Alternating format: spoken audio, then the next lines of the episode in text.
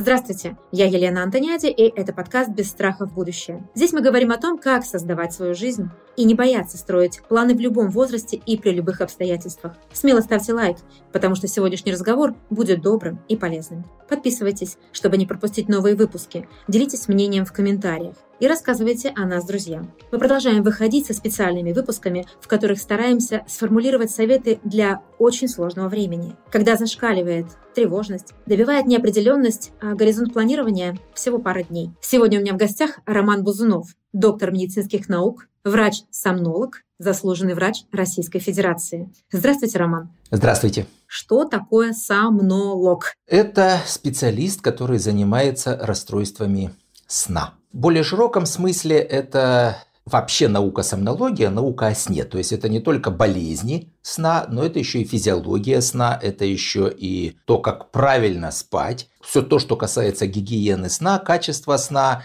спальни, условий для сна. Я по-настоящему мечтала поговорить с сомнологом, потому что тема сна э, меня интересует очень. У меня есть несколько лайфхаков жизненных, которые я, я приобрела, вывела, не общаясь с сомнологом. Я ими буду делиться по ходу беседы, обсужу их с вами. Может, вы нашим слушателям объясните с научной точки зрения, чему работают именно мои лайфхаки и какие другие нужно еще использовать. Мне бы хотелось, чтобы наш сегодняшний разговор был практическим и полезным для тех, кто в эти дни потерял сон. Я, к сожалению, тоже примкнула к этим рядам. Какова норма сна? Что человек может понять о своем состоянии, если обратить внимание на сон? на его качество и продолжительность. Вы очень хорошо сказали, если обратит внимание на сон. Есть такое хорошее выражение, что имеем не храним, потеряем плачем. Пока человек спит хорошо, он думает, что эта ситуация пожизненная, да, то есть все, все нормально, и зачем же обращать внимание, и можно эксплуатировать организм. Можно мешать день с ночью, можно употреблять огромные дозы кофеина, можно такой иметь синдром трех кресел, кресло машины, кресло на работе, кресло дома, можно наедаться на ночь, можно смотреть ночью телефон, смартфон, а потом человек думает, а что же у меня со сном-то проблемы развелись? Отвечая на вопрос, сколько нужно спать, здесь как с ростом. Знаете, а какой должен быть рост? Я всегда вспоминаю Дэнни Девита, у него рост 155. Ну, как-то для мужчины маловато несколько, да? Или какой-нибудь наш Валуев с ростом там под 2 метра. Многовато. Есть среднее значение. Со сном это от 7 до 9 часов. Такая средняя норма сна. Но есть индивидуальная норма сна от 4 до 12 часов. То есть есть коротко спящие люди. Ну, известно Наполеон, Маргарет Тэтчер – Трамп, кстати, всем рассказывает, что он спит по 4 часа. Но он так много всего рассказывает всегда. Тут еще нужно то ли умножить на 2, то ли поделить на 2. Да? И, но есть длинно спящий, самый такой длинно спящий Соня Эйнштейн, который говорил, что если я там сплю меньше 10 часов, то изобрести ничего не могу. Таким образом, сразу отсюда возникает следующий вопрос. А как же понять, что такое моя личная норма сна какая? Вы должны в течение дня работать, ну или учиться, или просто нормально жить не испытывая выраженной дневной сонливости, но к вечеру устать настолько, чтобы заснуть за 15 минут. Дальше среди ночи должно быть суммарно не больше 15 минут пробуждений. Встать вы должны, может быть, немножко не доспав,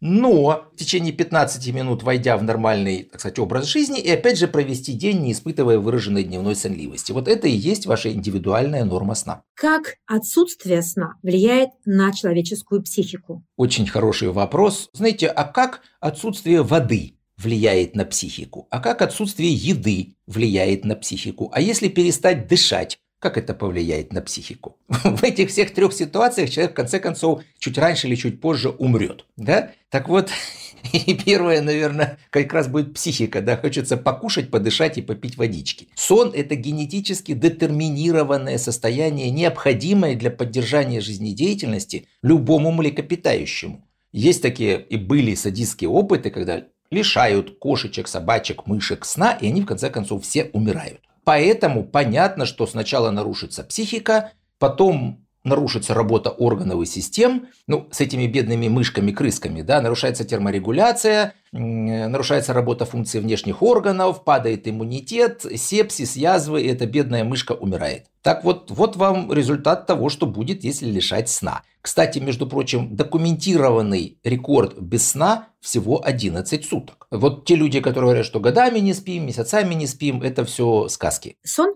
может быть инструментом борьбы со стрессом. Мы вошли в стресс и побольше поспать, чтобы как-то полечить его, выйти из него, помочь себе именно в этом состоянии. Есть разная реакция людей на стресс. Есть те, которые в ответ на стресс засыпают, и реально увеличивается потребность во сне, в какой-то степени некая такая защитная реакция. Да, мозг заснул, ну, успокоился и пришел в норму. Но у большинства людей все-таки это нарушает сон. Как правило, если человек перенервничал, если он перевозбужден, то он банально не может заснуть. Начинаются проблемы с засыпанием, с пробуждением среди ночи, потом присоединяются ранние пробуждения с невозможностью повторного засыпания. То есть острый и хронический стресс – это одна из первых причин острой и хронической бессонницы. Вот как раз расскажу про первый лайфхак. Когда я поняла, что накопленное разное количество стрессов, не могу сказать, что он был один, сложились воедино, и я вошла в какое-то депрессионное состояние, я перестала иметь длинный сон. Но длинный для того, чтобы выспаться. Я засыпала на час-полтора и просыпалась. Не могла иногда уснуть. Потом опять засыпала на час-полтора и просыпалась. Я была совершенно разбита. Первый лайфхак, который мне помог избежать вот таких быстрых просыпаний, это не планировать что-то на подушке. То есть, если я ложусь засыпать, я научила свой мозг не думать о завтрашнем дне. Не сразу мне получилось это упражнение, но когда я делала это регулярно, через месяц я заметила улучшение. Я действительно начала спать длиннее, и я не просыпалась, то есть мой мозг не решал и не не, не делал что-то стратегическое во время сна. Что скажете? Да, это хорошее, это одна из э, так называемых релаксационных когнитивных техник. Когда человек начинает острый стресс испытывать, как правило, у него сначала возникают проблемы с засыпанием. И если он заснул, дальше он спит обычное для себя время. Но если стресс продолжает тянуться, или это какая-то череда стрессов, которые одним за одним или накладываются друг на друга, мозг входит уже из тревожного состояния, мозг активнее реагирует на ситуацию, в так называемое депрессивное состояние. Это пример такой, знаете, первого курса института, когда мы брали лягушку и опускали ее лапку в повышающуюся концентрацию соляной кислоты. Сначала лапка начинала дергаться сильнее, это был эквивалент тревожной реакции, а потом лапка вообще переставала дергаться, потому что лягушка могла отключать болевые рецепторы. Она понимала, что я не справляюсь с этим потоком боли, все, и лапка вообще переставала дергаться. Так вот, когда человек говорит, а я сначала проблемы с засыпанием имел, а потом начал засыпать быстрее, но начал просыпаться через там 2-3-4 часа и потом не могу заснуть, раннее пробуждение с невозможностью повторного засыпания. Вот это меняется тревожная реакция на депрессивную реакцию. Иногда это первый симптом развивающегося депрессивного состояния. И здесь чрезвычайно важно как раз уменьшить стрессовую нагрузку на мозг. И вы, собственно говоря, одна из техник, которую вы применяли, вы старались тем самым не загружать мозг, потому что что делает наш мозг во сне? Он обрабатывает информацию. Он думает, что забыть, проанализировать, принять решение, адаптироваться к окружающей среде и решить, как действовать дальше. А представьте себе, если вы загружаете мозг информацией, он начинает ночью вот это все анализировать, причем это тянущаяся ситуация, которую он не может забыть, не может принять решение. То есть мозг перевозбуждается и просыпается раньше. И вообще вы встаете с утра с недоочищенной вот этой вот оперативной памятью, потому что мозг не смог все переварить, что вы туда загрузили для анализа. Поэтому чрезвычайно важно разгружать мозг, чем вы, собственно говоря, и занимались. Вы не ставили задачи себе на будущее, потому что мозг бы ночью их пытался решить. А если вы их не можете решить, то мозг и не высыпается. Так что, в общем, это, да, одна из очень хороших техник, которую вы рассказали. Нужно ли и можно ли заставить себя спать, если не спится? Вот ночь, и вроде ты лежишь. Ну вот не спится. Заставить себя можно? Это крайне порочная практика. Вообще это прямая дорога к формированию острой, а потом хронической бессонницы. Расскажу механизм. Допустим, реальный стресс, который ухудшил у вас засыпание. Ну, вы переволновались, у вас какая-то плохая новость, вы поругались, ну, еще что-то такое, что мешает вам заснуть. А вы что делаете? Вы лежите и пытаетесь. Так, нужно заснуть, нужно точно заснуть, ну, нужно посчитать там до 100, нужно еще что-то такое сделать. Вы начинаете стараться. А сон – это абсолютно пассивный процесс. То есть вы, когда в норме, когда вы, у вас нет бессонницы, вы ложитесь, и вы не думаете о том, что вы заснете, не вы заснете. Вы тут же засыпаете. Как только человек начинает об этом думать, а у него не получается, достаточно 15-20 раз постараться, И не получится. У человека сформируется стойкий условный рефлекс боязни не заснуть. И уже может сам стресс пройти, но вот этот рефлекс останется. То есть вы будете подходить к постели и думать, я же сейчас не засну. И это будет само по себе стрессовая реакция, которая дальше будет мешать заснуть. И уже стресс может давно закончиться, а вот эта реакция может поддерживаться месяцами и годами. Вот так и формируется потом хроническая бессонница, условно-рефлекторная или заученная бессонница, когда человека постель ассоциируется с тем, что он не спит. Вообще интересно, если здорового человека, даже если он не хочет спать, положить в постель, за 15 минут он задремлет и заснет, потому что у него сон это, постель это сон. А человека с бессонницей сформировавшейся, даже если он хочет спать, положив в постель, он подумает, я сейчас не засну, стрессовая реакция, он реально не заснет. Вот вам такая проблема. Поэтому первое, может быть, от меня лайфхак. Если вы легли в постель и что-то вам помешало заснуть в течение 15 минут, Встаньте, уйдите в другую комнату и займитесь нудным делом. Читайте какую-нибудь там историческую книжку, смотрите телевизор, но не ток-шоу политические, а какой-нибудь Animal Planet или National Geographic. И мозг постепенно успокоится. Человек говорит, а как же, я же не досплю. Но если вы будете лежать в постели, вы тоже не доспите, но будете постоянно пытаться. А если в другой комнате будете находиться, то тоже не доспите, но не сформируется рефлекс боязни не заснуть. И важно следующее, если вы даже на позже 2-3 часа заснули, то встать нужно в то время, в которое вы планировали раньше. То есть не так, что ой, я на 3 часа позже заснул, я на 3 часа позже встану. А встал на 3 часа позже, еще на следующую ночь еще тоже хуже будет засыпать. Поэтому да, вы накопите небольшой дефицит сна в эту конкретную ночь, но на следующую ночь вы прекрасно отоспитесь. Теперь к лайфхакам засыпания. Вот к тому, что я сказала, и вы одобрили, есть еще какие-то, которые помогут нам именно засыпать. Вопрос в том, что с утра надо подумать, или действовать так, чтобы потом хорошо заснуть вечером. Знаете, как Бенджамин Франклин сказал, усталость лучшая подушка. Если мы действуем так вот, регулярная физическая нагрузка, ограничение кофеина, так называемый информационный детокс, ну то есть, по крайней мере, там перед сном не смотрим смартфоны, не читаем какие-нибудь новости. Если мы не переедаем на ночь, если у нас день прошел достаточно плодотворно, то и вечером вы будете испытывать такую негу, усталость и прекрасно заснете.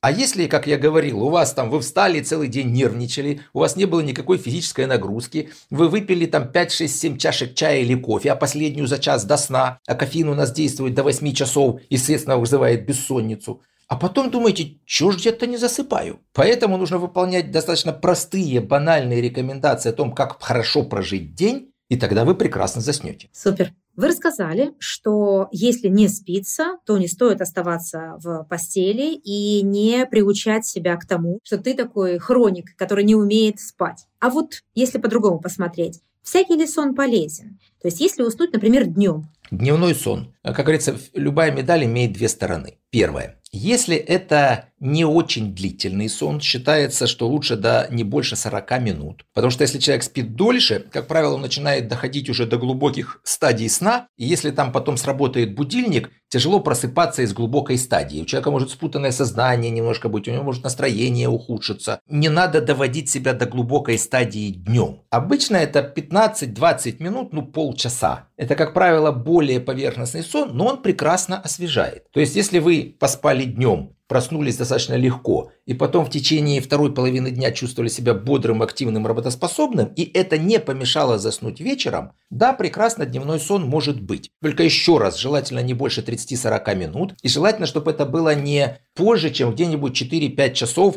чтобы потом, соответственно, не перебить ночное засыпание. Другое дело, что если вы поспали днем, а потом не можете заснуть вечером, то лучше перетерпеть днем, накопить некую избыточную сонливость к вечеру, и тогда вы быстрее и легче заснете вечером. А вот как с таким состоянием, когда все время хочется спать. Нужно ли поддаваться этому желанию? Вот есть в жизни такие периоды, вот просто хочется, хочется и хочется. А я знаю таких людей. Сони. Они бесконечно хотят спать. Здесь может быть патологическая сонливость. Знаете, как есть бессонница, и это болезнь, но это симптом каких-то болезней, которые сопровождаются бессонницей, так и гиперсомния, избыточная сонливость, может быть следствием различных болезней. Например, снижение функций щитовидной железы. Очевидно, дает разбитость, усталость и сонливость. Снижение витаминов, микроэлементов некоторых может давать сонливость и разбитость.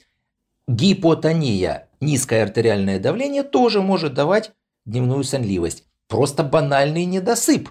Ну, то есть у нас, знаете, человек единственное живое существо, которое сознательно лишает себя сна. Ни одно другое существо в сне себя не ограничивает. А мы давай чего-то там достигать. Ну, чем жертвовать? Сном, конечно. То есть просто банально недосып, особенно это страдают люди, которые длинно спящие. Ну им, допустим, нужно там 9-10 часов, а они просто по своей жизни работе столько не высыпаются. Ну и понятно, постоянно хочется спать. И есть, допустим, еще болезни сна. Ну, например, храп, апноэ, очевидно, сопровождаются выраженной дневной сонливостью, потому что у человека разрушена структура сна. Синдром беспокойных ног или периодические движения конечностей во сне тоже дают бессонницу и тяжелую дневную сонливость. Это симптом, с которым нужно разбираться.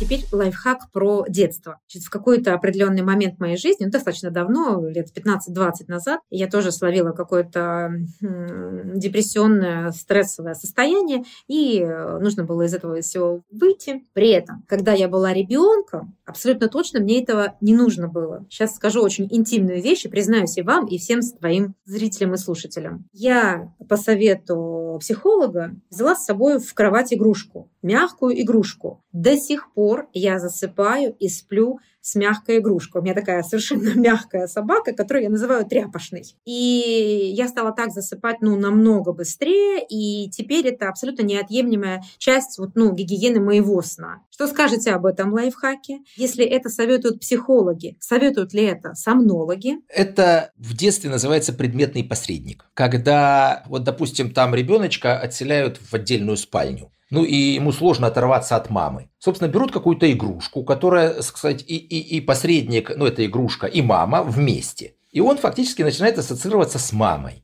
И даже если ребенок потом один засыпает, ну ему как-то гораздо лучше, потому что он это проецирует вот эти свою любовь и так далее от мамы на эту игрушку. И среди ночи просыпается, опять же игрушечка рядом, ну значит все хорошо. Дальше во взрослом состоянии это уже называется условным рефлексом. То есть фактически это некий ритуал, или последовательность того, что вы делаете, которая подводит вас к засыпанию. Это, в принципе, нормальная ситуация выполнения некого ритуала. Потому что если в итоге вы хорошо засыпаете, то сам взгляд на эту игрушку у вас уже будет вызывать сонливость и желание поспать. Ну и прекрасно, да, и, не, не у взрослых людей, мы все родом из детства, так что, в общем, тоже вполне себе могут вот эти быть предметные посредники. Какие ритуалы непосредственно перед сном еще лучше выполнять, на ваш взгляд? Ну, желательно некую последовательность действий, которая подводит вас ко сну. Ну, как у детей тоже абсолютно так же. Поиграл ребеночек, выпил стаканчик кефирчика, почистил зубки, мама погладила по головке, спела песенку, и последовательность действий подвела человека ко сну, ребенка. Что касается взрослого, тут еще нужно понимать, что мозгу от активного бодрствования к пассивному бодрствованию и к сну нужно от часа до двух времени, чтобы успокоиться. То есть невозможно, знаете, без 5-12 ругаться по телефону, да, или выяснять отношения в семье, а в 5 минут первого классно заснуть, да? Поэтому нужно предусмотреть некую последовательность действий, хотя бы чтобы она час приблизительно была, которая вас подводит к засыпанию. Ну, например, там принять душ, там, почистить зубы, э, может быть, перед этим тоже выпить стаканчик кефирчика, почитать книжку. То есть некая последовательность действий, ну, достаточно спокойных, которая вас подводит ко сну. И да, это тоже выработается условный положительный рефлекс, что это некая последовательность действий, после которой вы засыпаете. Вы будете прекрасно засыпать после этого ритуала. Ну, как я сказал, где-нибудь около часа спокойной какой-то деятельности или последовательности каких-то действий. Роман, расскажите, пожалуйста, о гигиене сна и о гигиене того места, где мы спим. О, это сейчас будет отдельная большая, знаете, как лекция «Есть ли жизнь на Марсе?». Первое. Постель. Как говорил Ги де Мапассан, если не ошибаюсь, постель – это вся наша жизнь. Мы здесь рождаемся, мы здесь живем, мы любим и умираем. Ну, умирать пока не собираемся, ну, собираемся жить и любить. Она должна быть большой. Вообще, если мы возьмем стандартную двуспальную кровать шириной 140 сантиметров, начинается со 140, и там спят два человека. Сколько на каждого приходится по отдельности, значит? На мужчину больше, на женщину меньше. Значит, даже не... То есть, если 140 на 2 это 70, значит, на мужчину 80, а на женщину 60. Я бы даже сказала, там где-то 90 на мужчину и маленькое пространство для женщин. Ну, а я вам скажу, что 70 это ширина стандартной детской кроватки такие дела. Поэтому в идеале 2 метра, ну может быть метр восемьдесят. Сразу, правда, говорят, а как же в наших малогабаритных квартирах мы поставим постель 2 метра шириной, просто потому что мы будем прямо из коридора запрыгивать в постель. Технологии развиваются. Если раньше это были какие-то диваны, но диваны были крайне неудобные, это какие-то бугры этого поролона, это пружины. Сейчас делаются раскладывающиеся анатомические ортопедические матрацы. То есть, когда он раскладывается, это абсолютно удобный ортопедический или анатомический матрац. Это может быть немножко дороже, но это очень хорошо экономит место. То есть, в общем-то, технологии позволяют создать широкую постель, даже если вам ее днем сложите, но ночью разложите. Второе. Какой мягкости должен быть матрац, как вы думаете? Для меня достаточно мягкий, переходящий в средний. Ну, слава богу. Я сейчас сказал, подумал бы, ну, конечно же, жесткий. И я скажу, 80% наших людей думают, что полезно спать на жестком. У каждого пациента спрашиваю, естественно, про гигиену сна, когда мы занимаемся бессонницей. Говорю, да, конечно, все неудобно, ворочаюсь, давит, но полезно на жестком спать. Ничего полезного в этом нет. Дело в том, что у нас организм не плоский, у него есть точки, то есть так называемые выступы или точки давления. Кстати, когда человек обездвижен, там просто пролежни образуются. Если матрац жесткий и человек несколькими точками касается, то мозг постоянно получает сигналы из этих точек, что там давит, и все время просыпается, и человек ворочается. Вы когда-нибудь пробовали поспать на тонком коврике где-нибудь в палатке? Или на земле, или на доске. Конечно, было что-то там в походах. Ну, да, в общем, все время да, ворочались да, и просыпались, да? Да, да? Почему так? У нас вообще до конца прошлого века не было культуры сна и культуры спальни. У нас, вот посмотришь на постели наших царей, там, я не знаю, как-то в замке Фонтенбло постель Наполеона там рассматривал, и посмотришь на постели Ленина, Сталина, это убогие деревянные кроватки. Вообще у нас во время революции кто победил? Рабочие и крестьяне. Они на чем спали? На досках, на печах. И вот историческая такая память, и в общем отсутствие, вернее, исторической памяти о том, как хорошо спать, привело к тому, что подавляющее большинство людей думает, что полезно спать на жестком. С одной стороны, матрас должен быть ровный, но я скажу, любой ортопедический анатомический матрац до веса 120 килограмм держит форму. То есть он не прогибается. Но с другой стороны, верхний комфортный слой должен повторять контуры вашего тела. То есть вы когда легли на матрац, с одной стороны вы не, не должны понимать, что он проваливается в гамак, но с другой стороны не должно ощущаться отдельных точек давления. Вот это и есть. А как правило, это мягкий полумягкий матрац. Ну, если люди не сильно полные. Так что вот э, вы правильно абсолютно спите на мягкий, там полумягкий. Это второе. Третье. А как вы выбираете подушку? Я подушку выбираю, которая держит мою голову, чтобы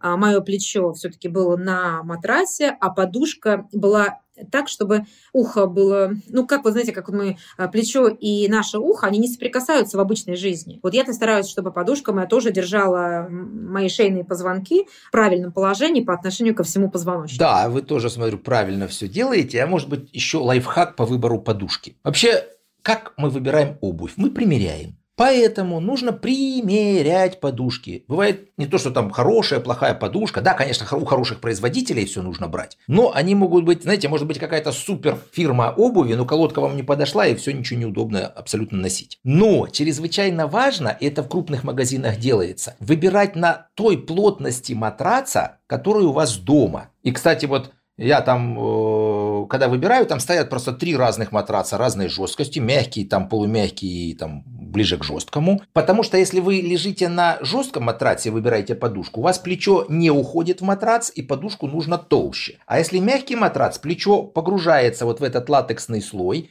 расстояние уменьшается и подушка нужна тоньше. То есть чрезвычайно важно сочетать подушку с той плотностью матраца или жесткостью матраца, которая у вас дома. Потому что вы можете прийти и выбрать в магазине на одной плотности матраца, а потом прийти домой и лечь, и вам покажется, что совершенно уже неудобная подушка. А потому что вы на разных матрацах выбирали себе подушку.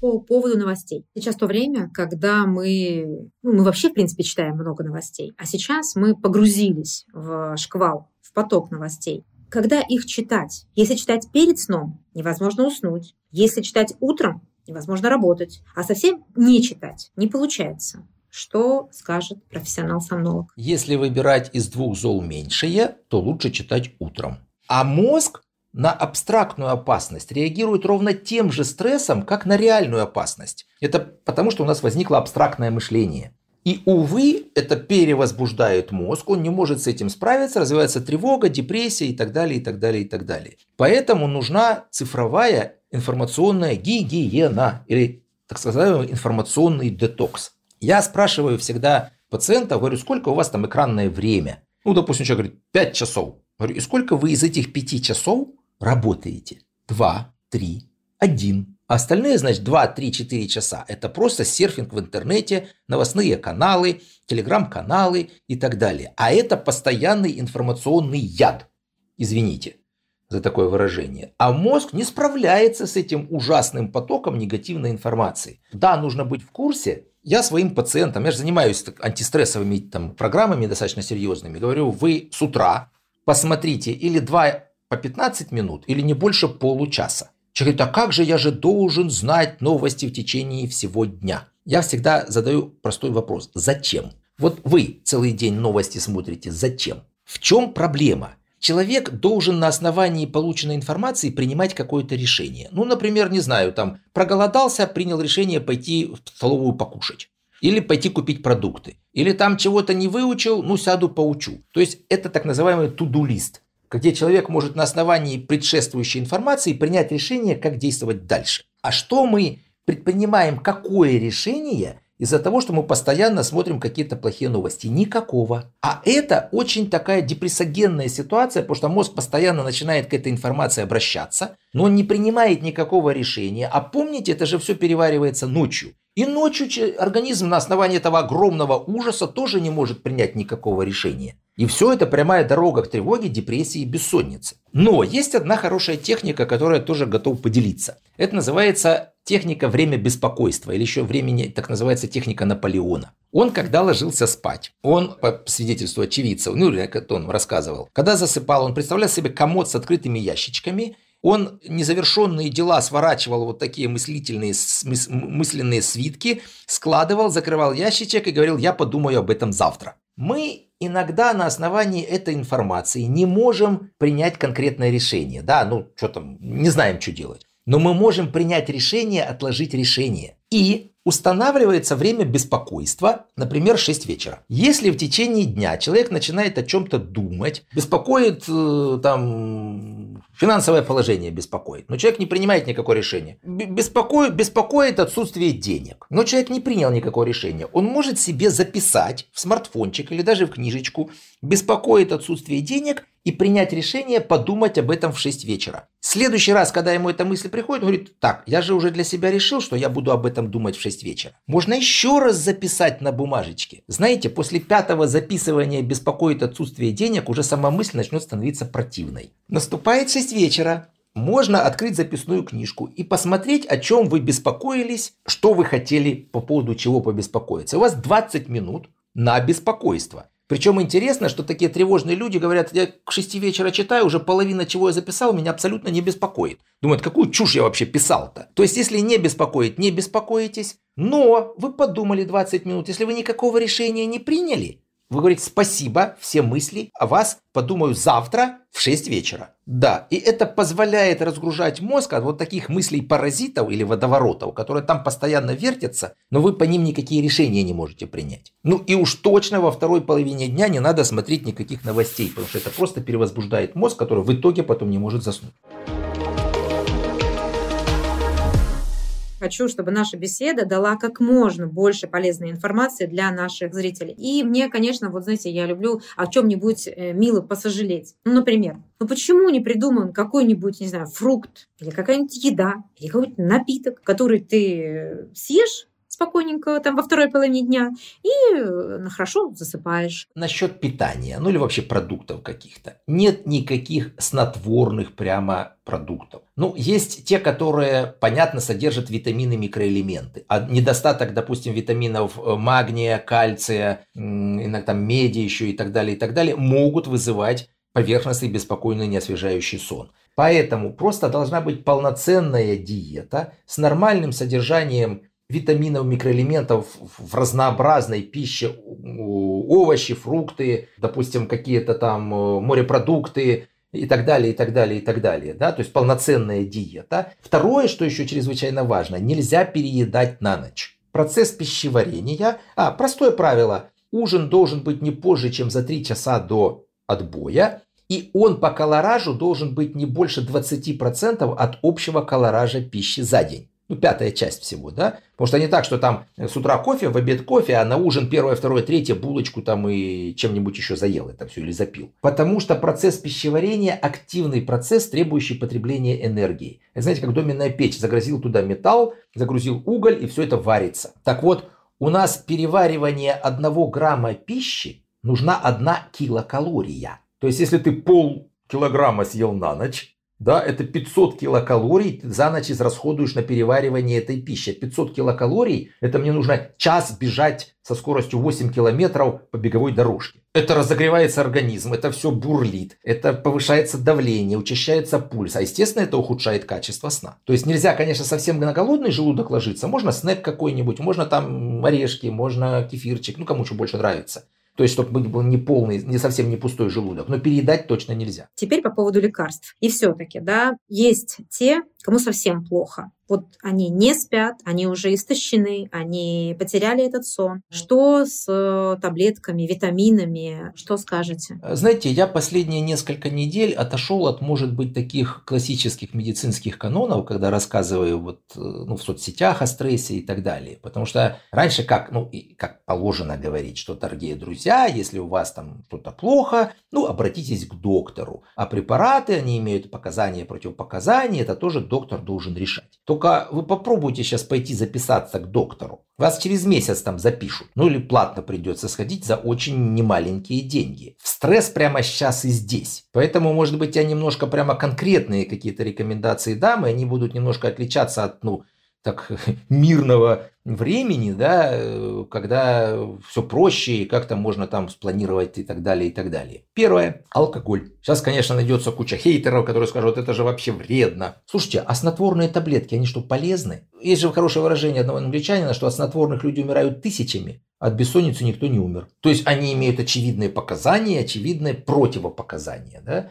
Что касается алкоголя. Если это здоровый человек, взрослый, до 40 мл чистого спирта, но лучше 20-30, это в принципе успокаивающая, транквилизирующая доза. Ну, чтобы понимать, что такое, допустим, 20 мл чистого спирта, это приблизительно 200 грамм вина сухого. Ну, потому что в сухом вине где-нибудь 10-11% алкоголя содержится, да? То есть, если это 1-2 бокала сухого вина, то это, в принципе, успокаивающая, расслабляющая дозировка. Другое дело, что, конечно, когда это острая стрессовая ситуация, можно предусмотреть ситуационное или курсовое лечение такими дозами алкоголя. Другое дело, я говорил, что любое э, можно передозировать препарат. Да. Если выше, больше уже спирта человек употребляет, ну там 150-200 грамм водки и так далее, то начинают накапливаться недоокисленные продукты переработки этанола, ацетальдегиды, а они обладают отравляющим, возбуждающим действием. Есть хорошее выражение, что сон алкоголика краток и беспокоен. То есть человек-то под воздействием самого этанола засыпает быстрее, но среди ночи просыпается,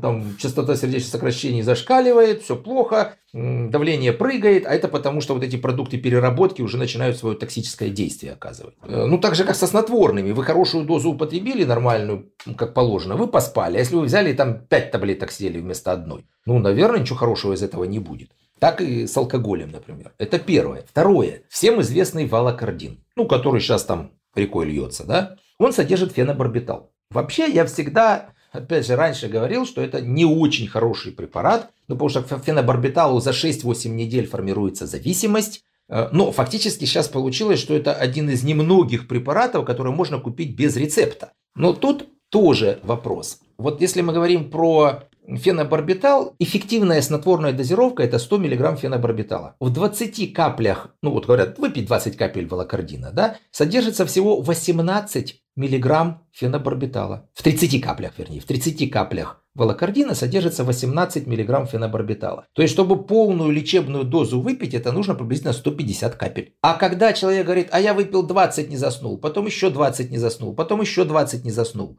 То есть, да, он и не заснет, потому что употребляет такие педиатрические или там гомеопатические дозировки. То есть, в общем, если вы уж хотите снотворный эффект, то нужно пить полную дозировку. Конечно, я должен сопроводить это тем, что, дорогие друзья, есть противопоказания и так далее. Но это реально можно купить ведь без рецепта. Так что, в общем, просто человеку нужно знать, что если уж хочет такую успокаивающую дозировку, то это должно быть достаточно приличное количество капель. Ну что же, хочется от вас в конце услышать э, вот э, такой какой-то объединяющий всех нас совет. Спите. Ну, я так скажу, что, опять же, постарайтесь хорошо провести день. Знаете, что первое, яйцо или курица? Так вот здесь, для того, чтобы хорошо спать, нужно хорошо провести день. А для того, чтобы хорошо провести день, нужно хорошо спать. Это ограничение той же негативной информации, насколько возможно. Это регулярная, интенсивная аэробная физическая нагрузка, лучшее противострессовое, противодепрессивное средство. Это умеренность в еде, это ограничение вредных привычек. Казалось бы, такие банальные вещи – но они нам лучше помогают в принципе переносить стресс, раз, а соответственно и лучше спать. А если мы хорошо выспимся, это еще больше нам поможет переносить стрессовую ситуацию. Сердце или разум? Ну, я ближе к разуму. Наблюдать или действовать? Анекдот-то можно рассказать? Конечно. Заводят человека в комнату, подвешен банан. Говорят, допрыгнешь, получишь 10 тысяч рублей. Он прыгает, прыгает, вот так остается. Никак не может. Приносят, ставят рядом стул, а он прыгает. Говорят, ну ты подумай. А он говорит, что тут думать? Прыгать надо. Поэтому сначала надо подумать, а потом попрыгать. Что в жизни стоит ценить превыше всего? Здоровье. С кем из всех людей, когда-либо живших или тех, которые живут сейчас, вы хотели бы встретиться и поговорить? Наверное, недавно умер Аарон Бек. Сто лет он прожил основоположник когнитивно-поведенческой терапии бессонницы. В этой парадигме я последние пять лет лечу людей, и большинство вылечивают хронической бессонницы, а фактически он основоположником всего этого был. К сожалению, не успел я с ним поговорить, вот буквально недавно он умер. Ну вот Аарон Бек. Что делать, если кажется, что ничего уже нельзя сделать? Время лечит все. Ничего не делать, со временем все пройдет. Вы о чем-нибудь жалеете в своей жизни? Ой, да постоянно жалею. Например? Ну, доллары не купил или еще что-нибудь такое. Я, конечно, понимаю, немножко утилитарно. Вообще, не надо жалеть на самом деле слишком много. Нужно делать выводы и думать, что сделать, чтобы в следующий раз было лучше. А просто сидеть и жалеть – это контрпродуктивно. Зачем жить долго? Как говорил Фоменко, собираюсь жить вечно, пока все идет нормально. Так что лучше жить вечно. Я очень-очень благодарю вас за интересную, полезную и важную беседу. Благодарю зрителей, особенно тех, которые были с нами до конца. Не забудьте поставить лайк этому выпуску. Будьте друг с другом теплее. Нам это всем очень необходимо в последнее время. Будьте здоровы. Смотрим в будущее. До свидания.